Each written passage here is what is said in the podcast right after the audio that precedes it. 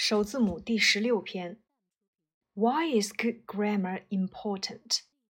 为什么语法好很重要？Well, good grammar can save lives. 好语法可以帮助你挽救生命。Save lives，这就是拯救生命的意思。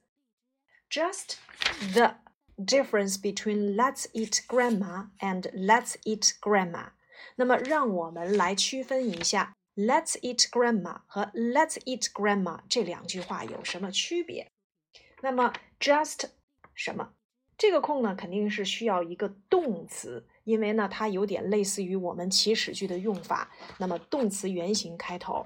那想一想，这两个句子有什么区别？那我们知道，想一想叫做 think。那么，同样啊，表示想、考虑，以 c 开头的就是 consider。Just consider the difference between let's eat grandma and let's eat grandma. Consider, C O N S I D E R. With the first one, you are your grandma over for a lovely meal. 那么第一个句子，Let's eat，逗号 grandma，它的意思是什么呢？你怎么样？你的祖母来去吃一顿啊美味的大餐。那也就是说 ，Let's 本身呢就是表示邀请某人做某事，所以呢我们要填一个邀请的词 invite。由于前面有 are，我们要填 inviting，去 e 加 ing。I N V I T I N G.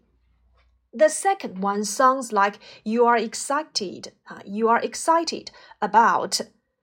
这个单词叫做同类相识，它虽然是一个生词，但是它给出了中文含义，叫做 cannibalism 啊。那么同类相食已经给出来了，这个句子我们就好翻译了。而第二句话似乎听起来你要吃谁呀？你要吃你的这个祖母啊。Jokes aside，我们把这个笑话先放在一边。Some people think good grammar is not，有的人却认为掌握、拥有良好的语法是没有什么、没有必要的。Necessary 这个词呢还是比较常见的啊，没有必要做某事。我们以前用到的就是 It is necessary for somebody to do something。N E C E S S A R Y。They argue that as long as as long as 要翻译成只要 啊，只要 they are being understood，他们能够被理解。It shouldn't matter. There are a few. 我们都知道 grammar 叫做语法，呃，grammatical 啊，grammatical 发音发生了变化了，这是它的形容词形式。那么有一些语法错误啊。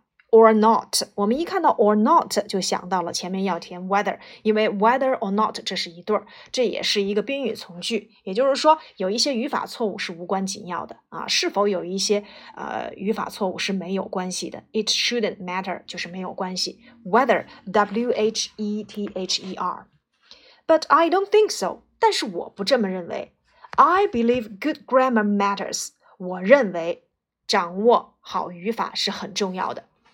Thinking about your grammar when you are writing, which makes you easier to be understood. 想一想，当你在写作的时候，那么如果你有良好的语法功底，你在写作的时候是很容易被理解的。You may think a grammatical error doesn't matter. 你也许会认为 啊，语法 error 就指的是这个 mistake 啊，就是说语法上的错误没有太大的关系。But think about it from the reader's point of view。好，from point of view 指的是从某人的观点角度来看，但是我们从读者的角度来看。A small error can make your reader stop and read the passage or the message again. 那么，从读者的角度，即使是一个小的语法错误，也会让你的读者停下来，或者不得不把这一段信息再重新阅读一遍。He or she will have to spend more time understanding it。我们知道，spend time doing something 指的是花费时间做某事。那么，他将不得不花费更多的时间来去理解你的内容。Good English grammar will help develop your overall English skills。那么，良好的语法功底将会能够帮助你提高你全方面的英语技能。所以，skills 加上 s 啊，指的是英语技能。 Being able to speak and write correctly over time builds your confidence while using English. be able to 我们都知道能够啊，能够说和书写 correctly 正确的说和书写。Over time builds your confidence，假以时日就能够树立起你的自信心，在使用英语的时候。This will encourage you to increase your vocabulary， 这将会能够鼓励你去增加你的词汇量。With good grammar and a wide vocabulary，有了良好的语法功底和啊大量的词汇。you will find it easier to express uh, to express your ideas and communicate with 什么 speakers。那么，拥有了良好的语法功底和大量的词汇，你会发现去表达你的观点 啊，就越来越容易了，而且和谁去交流就越来越容易了。那我们看到 speakers，这指的就是说母语的这些人啊，也就是他母语是英语的这些人，那就叫做啊 native。啊，native 叫做当地的、本地的啊，说母语的啊，native，n a t i v e。Good grammar can also make you more reliable。那么良好的语法功底呢，也会让你所说的话更加呃被信赖。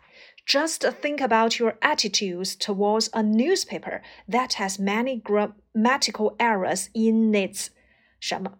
说你想一想啊，这个呃。你的态度什么样的态度呢？就是当你啊在阅读一份报纸，可是这个报纸怎么样？That 引导一个定语从句啊，里面拥有很多的语法从句。那也就是说，我们在看报纸的时候，肯定看的是里面的什么？In its articles 文章，A R T I C L E S。当然，这个 small articles 我们以前也讲过，可以指小的物品，它也可以指文章啊。在这里面指的是报纸里面的文章。You will doubt if the information in the newspaper is a reliable, won't you?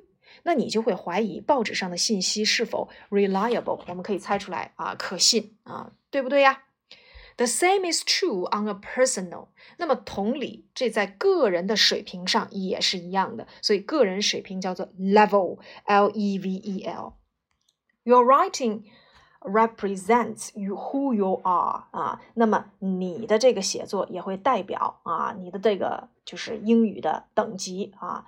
If there are many careless mistakes，如果里面有很多的粗心的这种错误，then it appears to readers that you don't care about your work。那么给读者呈现出来的印象就是你根本就不在意你的工作。